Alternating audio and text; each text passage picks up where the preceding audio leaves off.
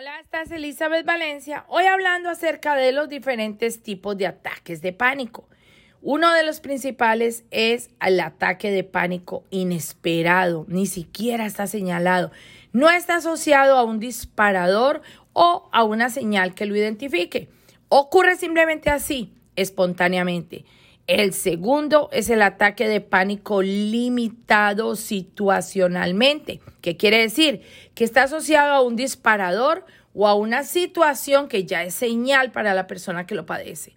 Suele ocurrir casi siempre y de forma inmediata tras que la persona se ha expuesto a la señal que ya con anticipación le había causado el ataque.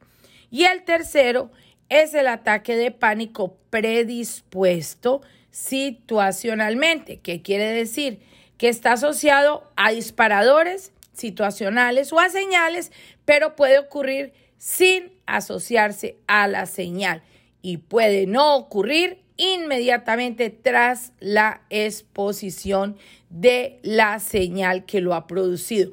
Y todos estos tres ataques van a degenerar en una crisis de angustia repentina y angustias que son repetidas. Así que mucho cuidado a las señales que ya tu cuerpo te ha dado acerca de lo que te puede producir un ataque de pánico.